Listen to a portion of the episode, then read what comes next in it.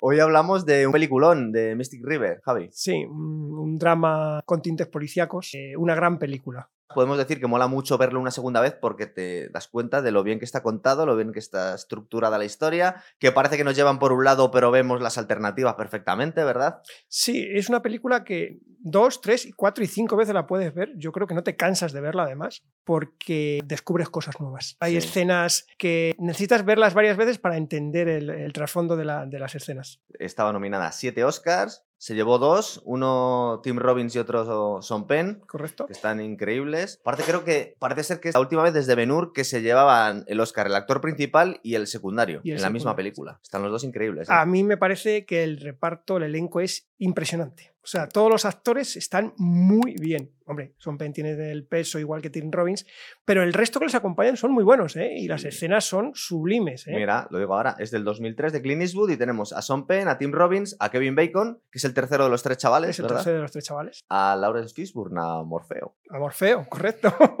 Y luego tenemos dos chicas que lo hacen súper bien, las mujeres de estos dos. Tenemos a Marcia Gay Harden, que también estuvo nominada, la Sí. Celeste, la mujer de Tim Robbins, sí. Que tiene un papelón Tiene aquí. un papelón, tiene un papelón. Quizás sale menos, no sé, puede salir un poquito menos que la mujer de Son Penn, pero Sí. lo hace muy bien. Lo hace muy bien, ¿verdad? Claro, tiene un conflicto. Tiene un conflicto de intereses importante. Ver allí lo que. Bueno, ahora cuando empecemos a hablar de.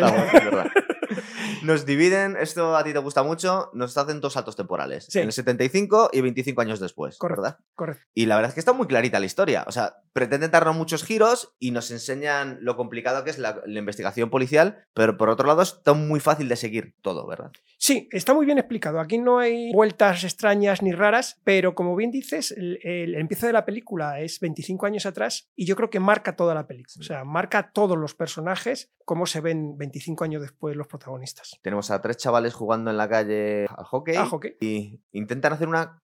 Es que ni siquiera es una gamberrada, es una cosa lo más normal del mundo. Está el cemento fresco y se Mm. ponen a poner su nombre, ¿verdad? Sí, cierto. Y, Aparecen ahí dos tíos haciéndose pasar por polis, ¿no? sí, y es donde empieza este drama, ¿no? Digamos, Sí. este drama. Porque pues, se llevan a uno, pero podríamos haber llevado a cualquiera de los tres y le hubiese cambiado la vida a cualquiera de los tres. En este caso le cambia, le cambia a T. Robbins, pero luego más adelante eh, Son Penn hace referencia a ello, ¿no? Que podía haber sido el que subía al coche y la vida hubiese sido diferente también para Es él. verdad. Mira, estoy intentando recordar cuál es el detonante de que cojan a Tim Robbins y no a los otros dos. Es que estos dos vivían en esa misma calle Sí, y el otro vivía dos calles más para claro, allá, ¿verdad? y ahí está, puede ver a alguien, puede salir el padre en ese momento. O sea, eh, por eso surge, se llevan a- al pobre de Tim Robbins. Un detalle muy cinematográfico es que escriben los nombres estos dos y justo el último, Dave, que está empezando a escribirlo, Sí. se queda el nombre a la mitad. ¿verdad? Es como si eh, el destino le tuviese marcado es- esa fatalidad que le ocurre al muchacho. Cierto. Van estos dos chavales a, a comentarle al, al resto de los vecinos qué es lo que había ocurrido y a todos les extraña mucho que unos tíos se hayan detenido a un chaval por inscribir en el cemento, ¿verdad? claro, es muy sospechoso. Es muy sospechoso, es muy raro. Es, es una cosa extrañísima. eh, pues de ahí se desarrolla el que no es lo que parece, ¿no? El dramón que le han tenido encerrado durante cuatro días, Cuatro le han días. violado, ¿verdad? Sí, efectivamente. Y luego la huida, que queda un poco trastornado porque luego está hablando de lobos y de hombres lobo el tío. Sí, yo creo que esos cuatro, él lo dice a lo largo de la película, dice que no salió el mismo niño que el que entró en él, lógicamente. No. O sea, el trastorno mental que le sucede. Y él lo dice, ¿no? Que, que sueña con vampiros o cosas de vampiros, de hombres lobos y tal.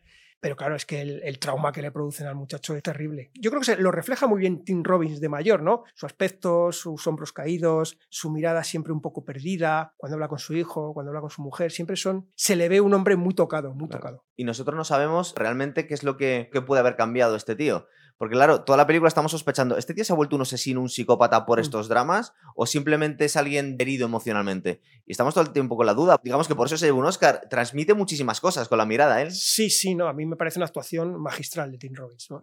Porque, como bien dices, te da los do- las dos versiones, ¿no? Puede ser un psicópata o simplemente un hombre torturado por lo que le pasó cuando era un niño. Sí. Pero lo hace también que siempre tienes la duda durante la película, que es, que es el- lo, la lo bueno de la de- peli, es la gracia de la peli, de, la- de las buenas películas policíacas, aunque esta tenga mucho de drama también. Sí. Mm. Te gusta mucho, ¿eh? Te hubiera gustado escribir esta, esta Me historia. hubiese gustado escribir este libro, sí, Ah. porque es un poco el tipo de guion de mis libros, ¿no? Algo del pasado que luego vuelve al futuro. O sea, sabes que estas cosas a mí me gustan.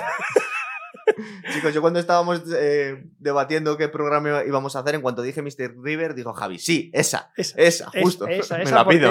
Porque es muy buena, es muy buena. y nos presentan a los personajes de forma genial. Vemos primero a Dave paseando por, con su hijo 25 años después, Sí. y justo le enseña la acera Y, eh, y los dibujos Sí. de, de las letras, ¿verdad? Que se queda ahí un poco, se queda parado cuando está explicándole las cosas al chaval. Claro, porque yo creo que es recurrente en él el, el- el- el volver a esos cuatro días que pasó allí, ¿no? Y en, en cuanto surge ese momento, él como que se queda ahí como Sí. parado, ¿no? Como no he salido de allí todavía. Yo creo que es un poco él. No he salido de allí todavía. Sí, él comenta varias veces en la película que la persona que salió no era Dave, que era otro distinto. ¿verdad? Efectivamente, que es otro. Claro, es que lo que nos da vueltas a nosotros. Claro, y entonces ¿quién salió? ¿Salió un psicópata? ¿Salió lo que hablamos antes? ¿Salió un psicópata o salió un muchacho Es trastornado? verdad. Luego nos damos cuenta enseguida que había perdido contacto con, su- con sus otros dos Sí, amigos. sí. Aquí nos presentan a Jimmy, que es el Son Pen, que tiene una tienda, un supermercado. Un ¿no? supermercado, un ultramarinos, diríamos antiguamente, un ultramarinos. Sí, sí. Están en Boston y todo esto nos recuerda un poco a la peli esta aparte de, de Leonardo DiCaprio y, y Matt Damon, es decir, de la mafia irlandesa, ¿verdad? Este Sí. no sabemos porque este ahora mismo parece un, pues un tío que tiene un supermercado, pero vemos algo más. Sí, no, le vemos el aspecto Rollo eh, mafiosete rollo irlandés. mafioso, la posición, ese- esa dureza en la, en la mirada, el, el gesto, ¿no? Eh, Sí. da- ya sabes que es algo más que, que, un- que el dueño de un ultramarino. Es un tío peligroso, Es un tío peligroso. Se le ve simplemente cuando le ves. Más, eh, los rasgos físicos de Son, Son Penn te, te Está muy incitan a eso. fuerte, con tatuajes aquí en el cuello, sí, en el 2003, que no se llevaban, entonces sí. es- Es alguien más que, que un simple sí. dueño de un supermercado. Que el abuelo del súper del barrio, sí. Efectivamente, sí. Yo Eh, no le robaría, ¿eh? No, claro. me ocurriría. De hecho, tiene a, a su hija, que es una chica muy guapa, ya trabajando sola en el supermercado. Y aquí tenemos otro detalle muy guay, porque claro, esto, la película cuando la vuelves a ver, ves la genialidad de todo. Aquí ella se despide de su padre, dice que va a salir esta noche, Sí. pero le da, le echa una mirada un poco misteriosa, ¿verdad?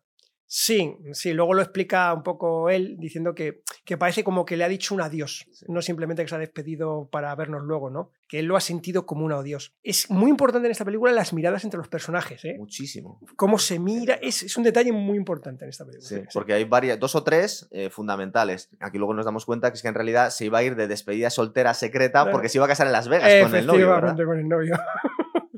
sí, sí, cierto. el novio que le está esperando escondido en el coche y al principio nos da la sensación que es un rollo un poco infantil, pero luego nos confiesa algo que va a ser muy importante. Tu padre no me traga y no sé por qué. Eh, efectivamente, sí, sí, sí. Claro. Hay una tensión entre familias que no nos explican hasta Ah, casi el final de la Casi peli. hasta el final de la película, efectivamente. Claro. efectivamente. Y luego tenemos por otro lado a el otro de los tres amigos que es Son, que es Kevin Bacon, Kevin Bacon. que es inspector de homicidios, ¿no? Sí, eh, cada uno ha tomado un camino muy diferente en su vida, porque con el pasado, la ciudad donde estaba, Sí. y los tres habían sido amigos y cada uno va por un camino muy diferente. Este iba a decir que parece el menos, el menos complicado de los personajes, pero tiene una bien liada con la exmujer, ¿verdad? Efectivamente. o sea, al final los tres tienen una vida muy complicada. Eh. Aunque uno sea inspector, el otro tenga un supermercado, en realidad yo creo que tiene una vida muy complicada, Sí. que yo creo que todo viene del mismo sitio. Claro, es decir, también les marcó a los dos que se quedaron. Sí. Yo creo que es un punto muy importante porque ellos, pienso, es una opinión mía, sienten dos cosas. Primero, que no ayudaron al amigo. Yo creo que es algo que se les queda ahí. Y segundo, que pudieron haber sido ellos. Claro, porque fíjate, yo estoy. Creo que debió ser por el carácter Jimmy, Son Penn.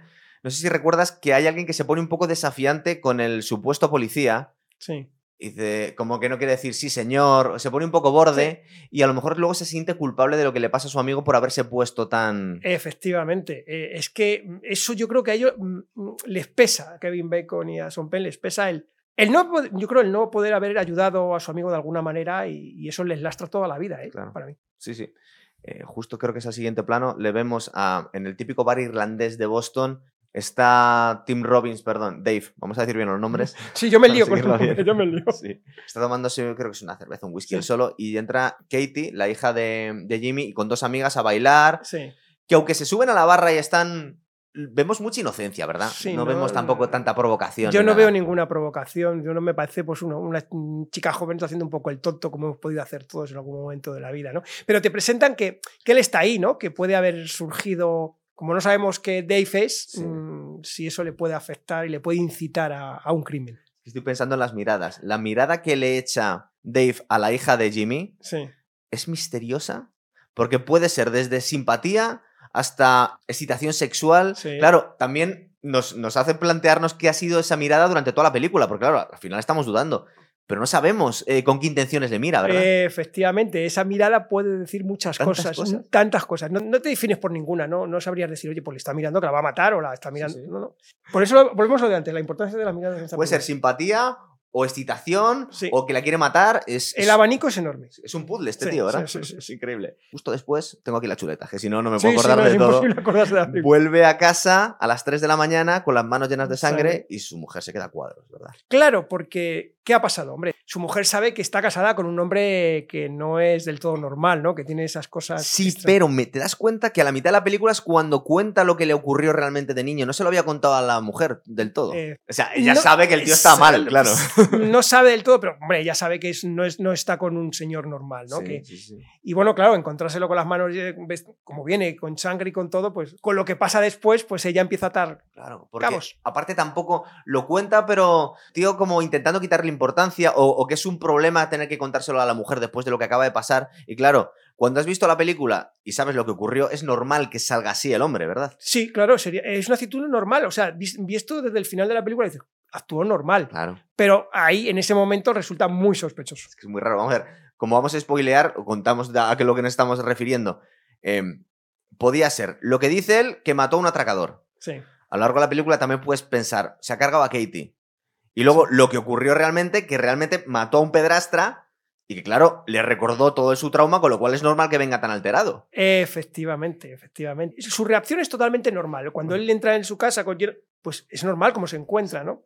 Pero claro, no lo sabes hasta mucho después. En ese momento estás, ¿qué ha pasado aquí? Y como espectador, te puedes imaginar cualquier cosa la primera vez que lo ves. Es lo bueno, es lo bueno, que esa escena ya dices, hombre, ¿qué ha pasado aquí? ¿De verdad este es el culpable, este es el asesino o, hay algo más? La siguiente escena, fijaros qué bien hecha está. Vemos un plano desde arriba por la mañana, está amaneciendo, y estamos escuchando una llamada al 911, unos chavales diciendo que se han encontrado un coche. Sí y parece ser que hay sangre en el coche, pero no hay víctima. Que esto pasa mucho en, las investigaciones policiales, ¿verdad? Que a veces se encuentra el indicio de un crimen, pero el cuerpo todavía no ha aparecido. efectivamente, efectivamente. Hay que buscar el cuerpo, hay que. Bueno, es un indicio de crimen, sin, más, pero está, está muy bien ya el primer planteamiento. ¿Quién pasa? ¿Quién, ¿Quién falta aquí? Y el que haya visto la película, que ya la habéis visto, pues si no, no estáis viendo el programa, escuchas en la llamada que son unos niños y que se les escapa una cosa que no deberían haber dicho. efectivamente se les escapa ahí un comentario que no, que no Un ella claro. que les delata, claro. claro, porque ya sabe, sabemos ya que, o sea, saben, sabemos que ellos ya saben algo. Sí.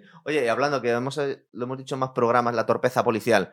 Esta cinta del 911, los inspectores no la habían escuchado hasta un mes después de la investigación. Los tíos se les había pasado. A veces la prueba no la revisan. Pero yo creo que en todo trabajo todo el mundo puede cometer errores, ¿no? Yo creo, y además la presión a la que están sometidos los policías, sobre todo, por ejemplo, en este caso Kevin Bacon, está muy, está muy presionado, es que su mujer, su mujer, su amigo, Sí, sí. Entonces, que haya errores puede pasar a cualquiera. Fundamental no haber escuchado la cinta, ¿verdad? Efectivamente, si la hubiese escuchado antes. Lo cuenta todo, ¿eh? No hay película. Como tantas cosas. La siguiente escena es que vemos a Jimmy que no encuentra a su hija, tiene que ir a abrir la tienda cuando se supone que la iba a abrir la hija, y aparece Brendan con su hermano mudo. Sí. Haciéndose, claro, fijaros, se supone que está ocultando al padre la relación que tiene con la hija. Con lo cual hace como que va a comprar no sé qué, pregunta por ella de refilón, ¿verdad? Sí, sí, sí, sí, claro. Porque además, claro, él sabe que el padre no le, no le quiere, no, no es santo de su devoción, precisamente. Entonces intenta saber algo, pero sin disimuladamente. Bueno, como un chaval. porque es un niño, ¿verdad? Pues, en el fondo es un Tiene 19 años. Claro, son muy jóvenes. Llaman a Son a la escena del crimen. Y él desde el principio se empieza a mosquear. Dice, uy, creo que conozco a la víctima porque le dicen el nombre, ve el coche, ¿verdad? Sí. Y empieza a tensarse mucho porque dice, este era mi amigo antes. Es una cosa como muy, muy complicada para Kevin Bacon. Sí, claro. Yo me imagino que enfrentarte a, un escenario de un crimen donde la víctima puede ser alguien conocido o que tiene relación con alguien conocido tú, debe ser muy duro, ¿no? Y yo creo que añadiría más conociendo al padre, claro.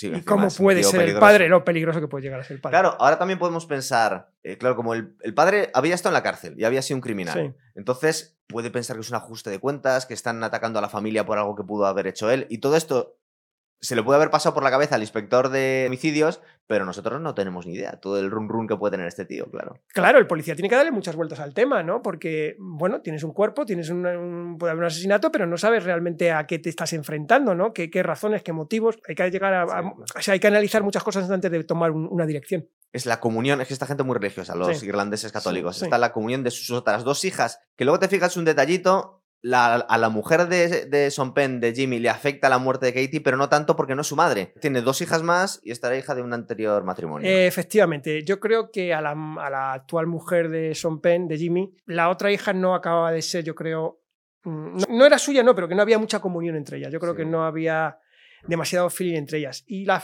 de hecho se ve, ¿no? Que, que no le afecta eh, para nada, yo creo, la muerte. Incluso te puedes llegar a plantear si ella ha podido tener algo que ver en toda esta historia. ¿Cómo te gustan a ti estas Me encanta.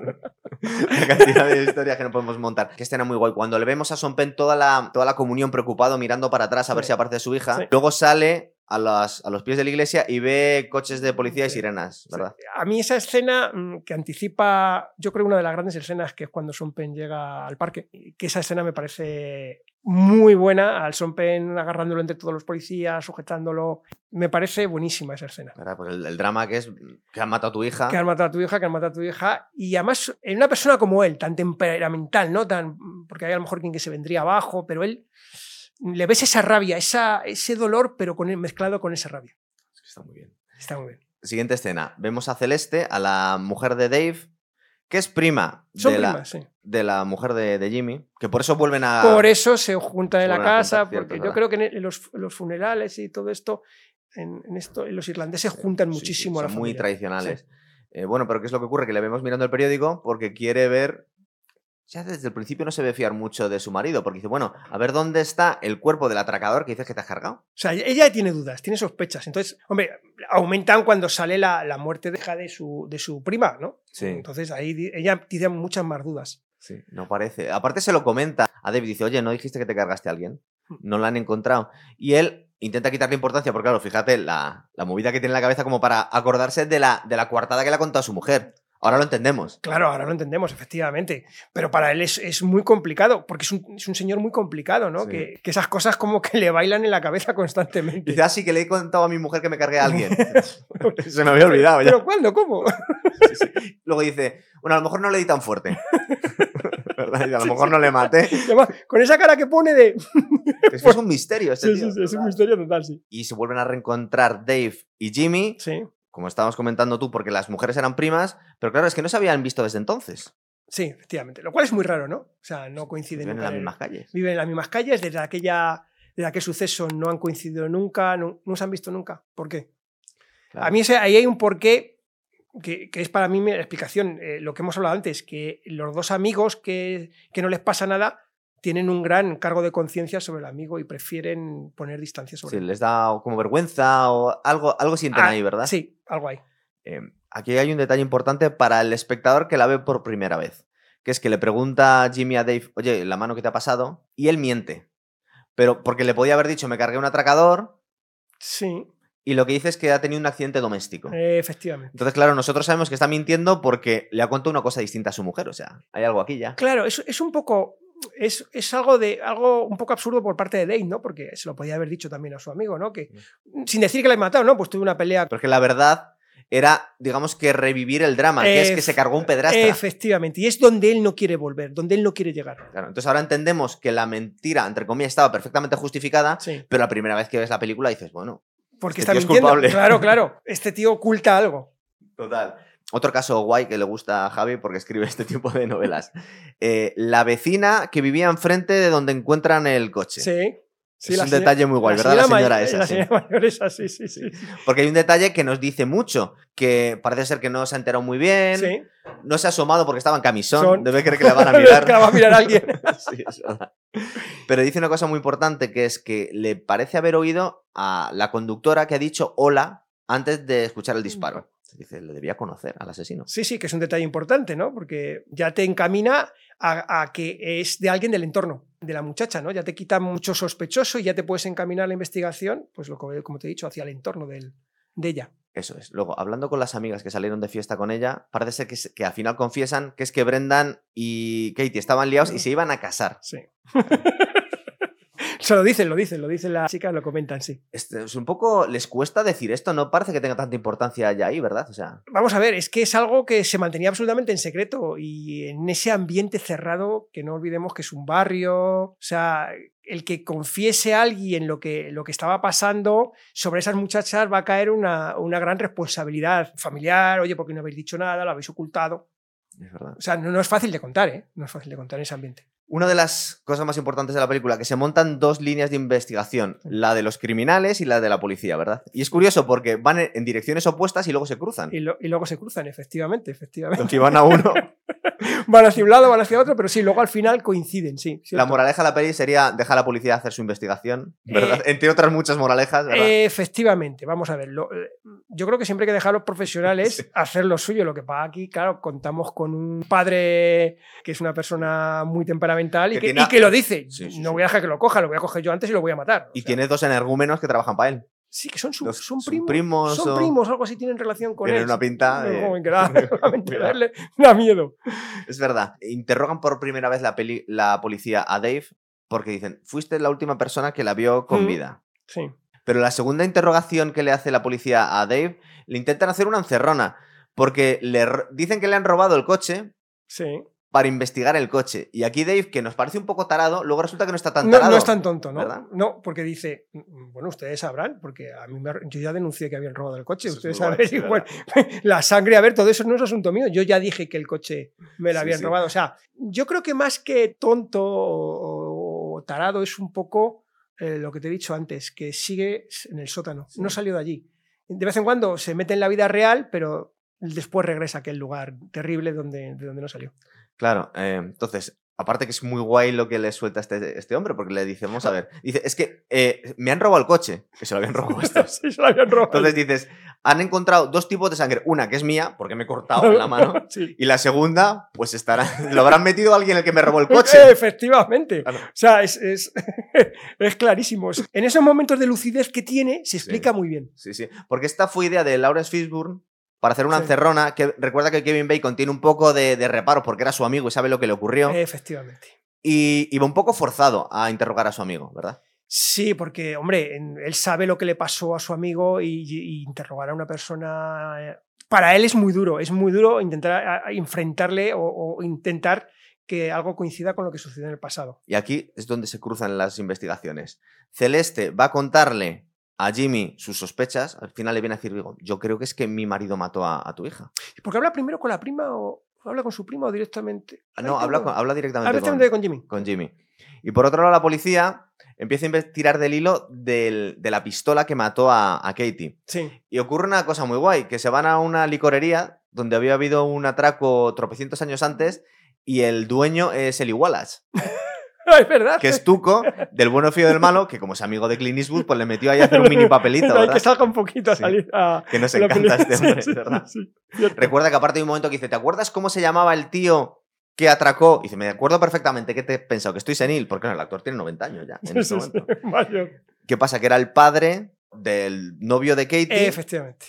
Entonces ahí es donde se está hilando ya, ¿no? Ahí Sí. ya llegamos a, a que todo se va hilando y por qué una familia no quiere la otra. Ahí es donde se va juntando, sí. Sí, porque parece ser que eran socios, lo- tanto Jimmy como el padre de Brendan, y luego se deja caer que, porque Jimmy está en la cárcel, Sí, ha y alguien par- le delató, Sí.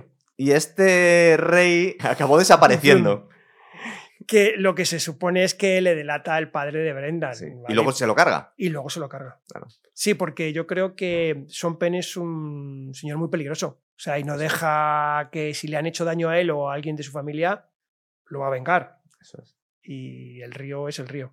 Mystic River. En este punto entendemos por qué no le gustaba al novio de su hija, porque se había cargado el padre por chivato. Efectivamente, o sea, no quiere nada con esta familia, evidentemente. Pero más yo creo que fíjate que por cargárselo, porque el padre era un chivato. O sea, y decía, pues si el padre es así, el hijo también es así. Sí. De ese tipo de, de pensamiento. Que. Recuerda que el, el chaval que trabaja en la tienda con él le hace un feo y le dice, ¿no le tratas demasiado mal al chaval este? Pues claro, porque el, el- el que trabaja en la tienda con Son Pen no sabe por qué está siendo tan borde con el, con Sí. el crío este, sí, ¿verdad? sí, verdad, sí. Claro, el otro se calla. Dice, no me gusta porque no me gusta. Y ya está. Es que tuve que matar a su padre por chivarme. ¿Cómo lo vas a decir? Total. Por otro lado, a Jimmy le ha llegado la sospecha de, Dave. Mm, A través de su mujer, ¿vale? Su mujer está muy nerviosa, su mujer desconfía de su marido. También es entendible, ella tiene un hijo en común. Es una situación muy complicada. Llevas muchos años viviendo con un señor que es muy raro, que se te ha presentado con sangre, la, chica está muerta. Yo entiendo que quiera hablar con Jimmy. Lo que pasa es que, claro, hay que conocer a Jimmy. Que lo que tú le vas a decir a Jimmy, quizás debería haberse lo dicho a la policía o no sé. Haberlo llevado si se por lo hubiera otro dicho a la camino. policía, claro. Claro, la- las cosas vienen por camino, porque diciéndoselo a Jimmy, Es verdad.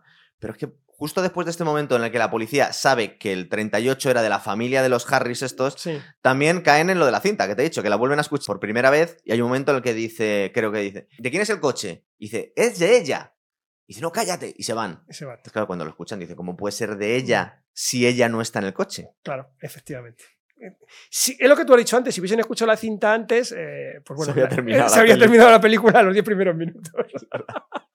Entonces tenemos el caso que se está resolviendo, pero por dos líneas distintas. Sí. La policía va a ir a ver a los Harris a su casa. Sí, Y por otro lado, los matones de Jimmy invitan a tomarse unas cervezas a Dave, ¿verdad? al pobre Dave, sí. Sí. Pero yo, co- yo creo que una idea fija, ¿no? Ya... Si no le van a escuchar. no le le van- que confiese. Efectivamente, o sea, han- ellos ya tienen, han decidido que es él y van a por él.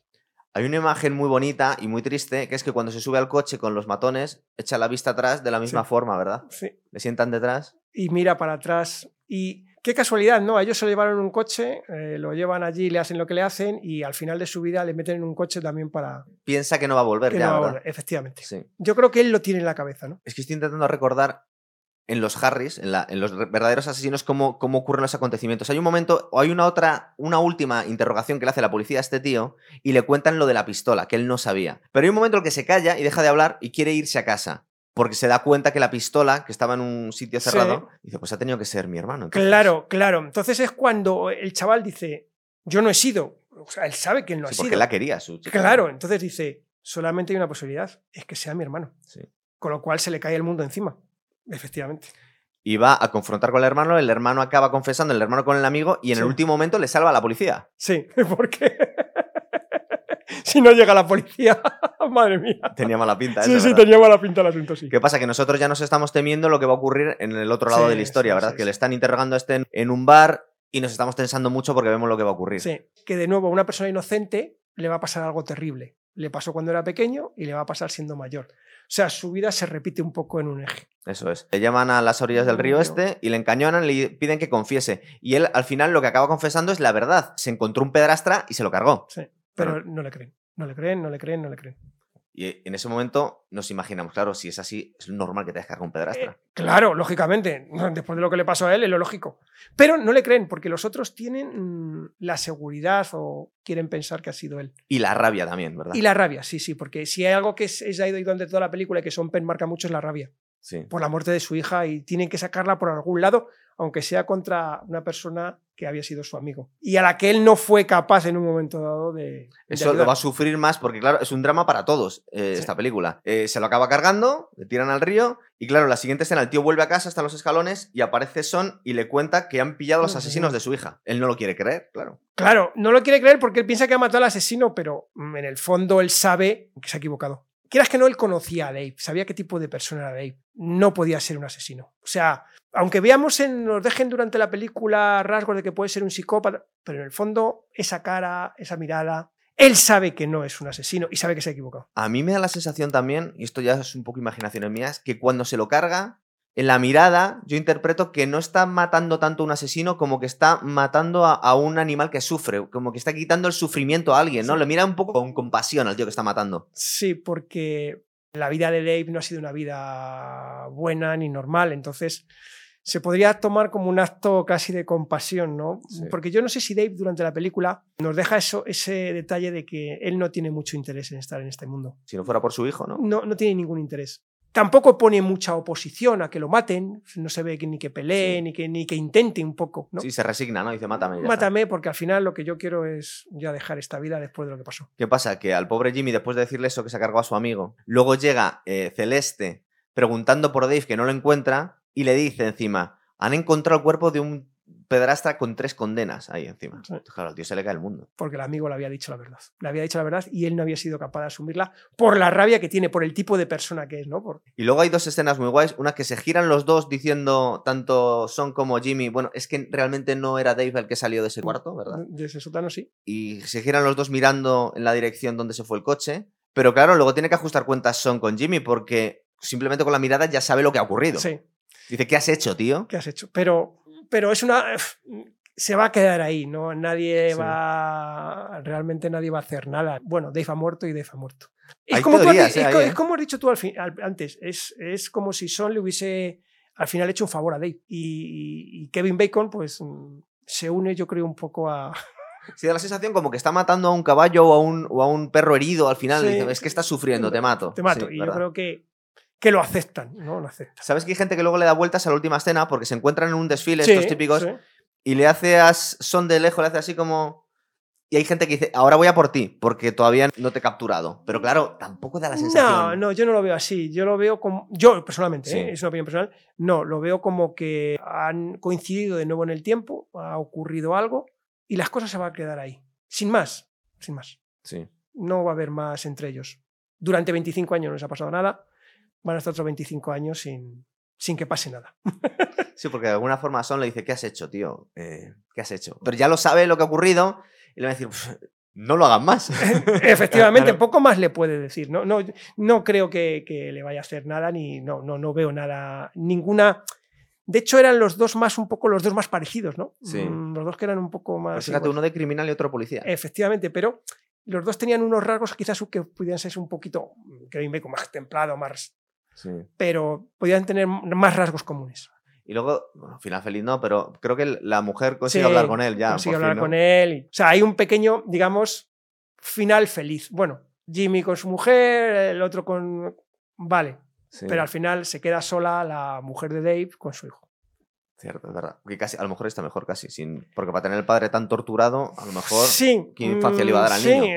Efectivamente, quería mucho a su hijo, pero al final el hombre torturado, triste. Lo que hemos hablado antes, se quedó Sí. en el sótano y no salió nunca. Un poco de miedo, además. con esa mirada cuando se queda.